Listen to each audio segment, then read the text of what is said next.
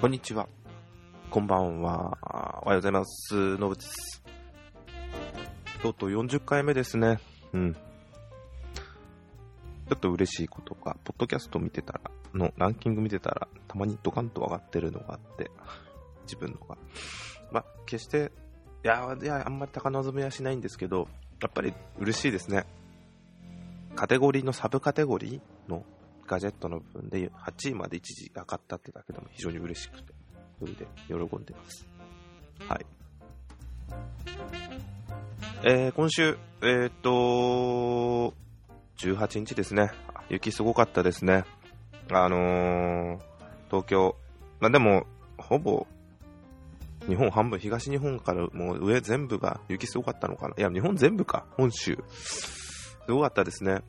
はい。で、その日ちょうど偶然というのも悲しいんですが、私ちょっと仕事で山形に行く予定だったんですよ。はい。日帰りで。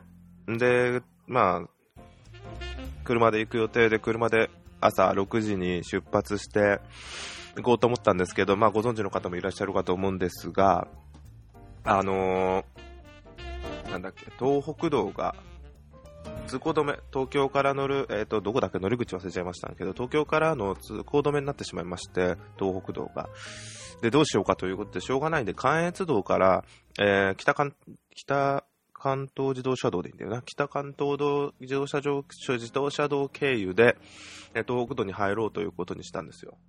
で、まあ、関越道が全然、関越じゃねえや、間違えました。常磐道ですね。常磐道の方は、えー大丈夫だったんで、常磐道から行って、で、えー茨城の方から、えー攻めて、攻めてって、えー北関東、えっ、と、なんだっけな、そこは、まあいいか、えー北関東の自動車道の方、あのー入ったんですよ。合ってるよな。ちょっと確認させてください。えーこれは、間違えたら恥ずかしい。えー、常磐道、え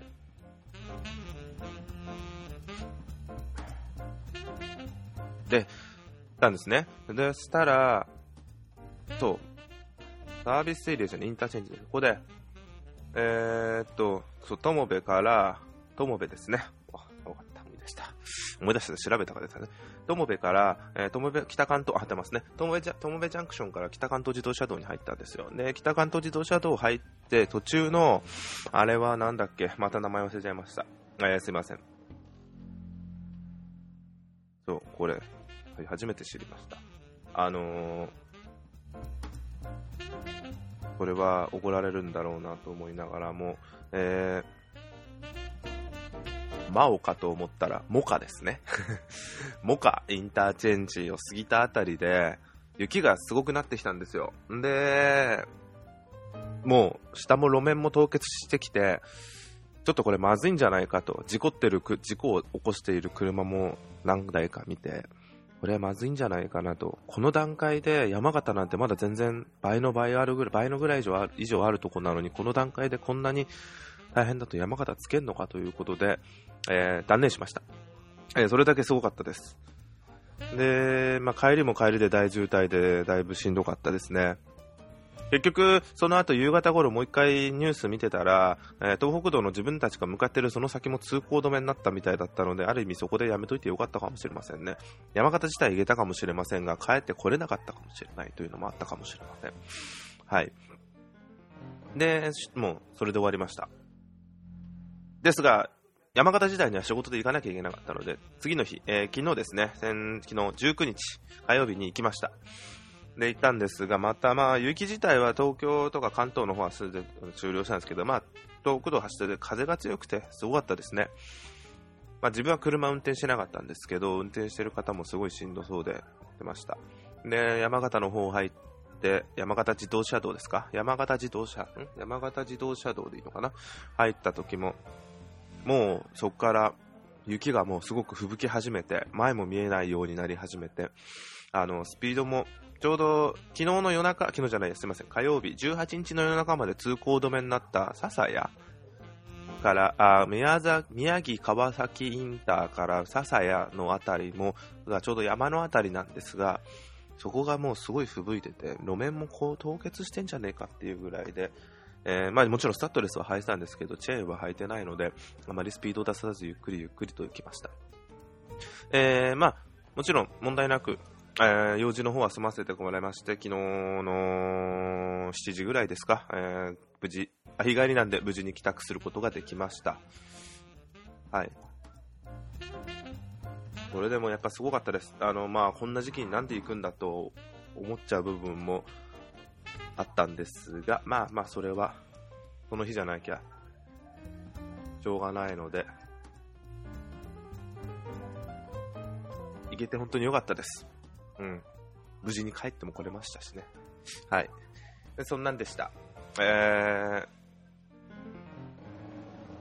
ー、もう、でもそれにしても、あのー、雪は、東京はでも、まあでもそれでもすごかったんですかね。自分がちょうど朝6時、月曜日の朝6時起きた時はやっぱすごかったんですけど、もう帰ってきた時、夕方には月曜日の段階ではあんまりすごくなかったので、あ、こんなもんかなとか勝手に思ってたんですけど、やっすごかったんですかね。で、あのー、やっぱニュース見てると、いろいろと事故もあって、あのー、大変だなと思いながら見てました。うん。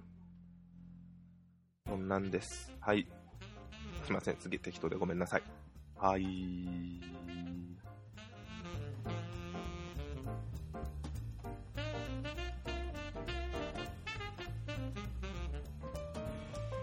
はい、えーと、で、今回なんですけど、なんかあんのかな？あ、映画見ました。えー、いつだっけあれ？年末やってたですね。深夜やってるやつ録画してみたんですけど、うんと、鍵泥棒のメソッド。面白かったです。なんか安心して見れましたね。ああいうのがニヤニヤしながら見れて、オチもきちんと収まってて、いろいろある伏線も 回収してくれて、あまり難しくもなく、笑顔で見れる。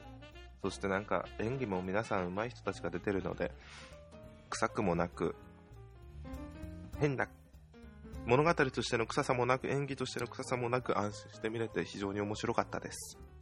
はい。なんか、あ日本映画のいいとこってこういうことなのかなと、なんかふと思っちゃいました。はい。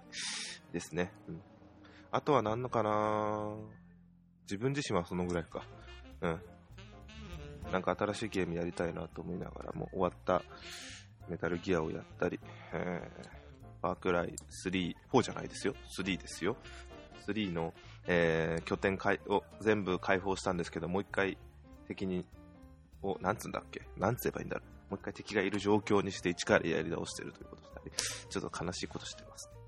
うん。なんかファークライ、今年4月、また出るみたいですね。今回今度は原始時代というので。うん。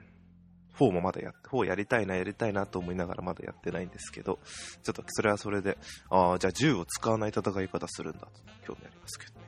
うん。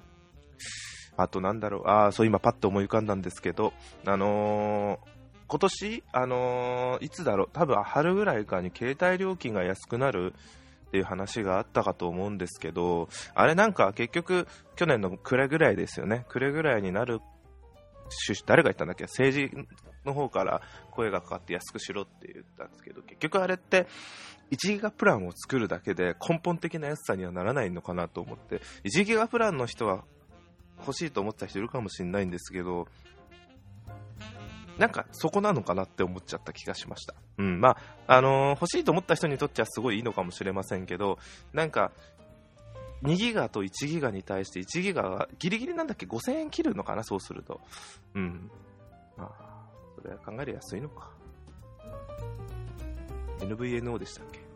あれがすごい安すぎるのちょっと出やすぎてる気がします。あとあれですね、あのー、もう3月、4月から電力自流化が自由化が開始されて、もうその影響なのか、あのー、駅前でも自分は東急電鉄を、東急電鉄、東急、東急、東京急行、東急を使ってるので、東急電鉄を使ってるんで、駅前で、えー、もう宣伝ですね。それを袋に受け取ると中にボックスティッシュ1個入ってるので結構ありがたいと思って 受け取ってるんですけど、もう東急もやりますし、京急やるのかな？うん。で、東京電力はもちろん、東京ガスもやりますし、携帯電話3社も全部やるの、あ、NTT やんないのかな？見てないな。au やりますよね。ソフトバンクやりますよね。なんかまあもうほとんど、あ、有線もやるのか。やれるとこはなんかインフラ系な企業が全部やるのかな？うーん。プランが増えるのはいいのかもしれませんけど、結果として安くなるのかな？とかちょっと思ったりしてるんですよ。うん、まあ勝手な見解ですけど、もちろん今よりは若干安くなるとは思うんですけど、あ、でも携帯の件があったから安くなるのかなどうなんだろう安くなった気ではいるかもしれませんけど、よく見たら変わらないのかなっていう気がします。ちゃんとプランを見れば安くなるとは思うんですけど、そこまでじゃなくて、今の携帯電話みたいにすごい複雑になってよくわからない状態になって、結局あんまり変わんないのかなって。ただ、見直して、今の東京電力じゃなくて違う電力会社に変えた方がいいのかなっていう部分はあったりしますよね。うん。そんなんかななんか、面白い話あんのかななんか、すいませんね。そんな、まあ、見ててもあんまなんかないなと、1月だからかななんか、うん、なんか早くあの iPad の、ね、iPad、えっ、ー、と、iPad Air の新しいのはなんで出ないんだろうな発表出ないされないかなって思いながら、うん。そんなのを待ってたりとか。あと、あれか、iPhone の、なんか、なんつうんですか。今、でかいけど、5、iPhone5 時代の大きさの iPhone が出るかもしれないという話が上がってますよね。そう、4インチ。なんか名前が iPhone5e だったり、iPhone5 SE だったり、いろいろと名前があるらしいんですけど、本当なんですかね。まあ、確かにあの希望はあるみたいなんで、そっちの方がでかい、今のがでかすぎるからっていう。スペックはちょっとダウンするみたいですけど、うん。まあ、いいのかな。あとは、なんだろう。そうそうそうそう、思い出した。じゃあ一つ最後で、あの iOS9.3 が発表された、発表されたじゃない、まだベータ版ですね、が出たんですけど、何が変わったのかなって見てたら、あの、マルチユーザーが実装されたと思ったんですよ。ああ、すげえよかったと思ったら、えっ、ー、と、教育機関のみなんですよね。あのー、教育機関のみしか対応してなくて、なんだよと。結局、あのー、あとどこだっけ？載ってないか。教育機関のみの、要は学校で1個の iPad、1個の使う、まあ、クラスで iPad その使って、また別のクラスがその iPad 使った時にできるような状況にするってやつなんですよね。もしくはまあ1台の iPad を複数の生徒が利用する。まあいや、いやそれで分かりやすいか。1台の iPad を複数の生徒が利用する際のマルチユーザー機能。これ一般の人使えないんですかね？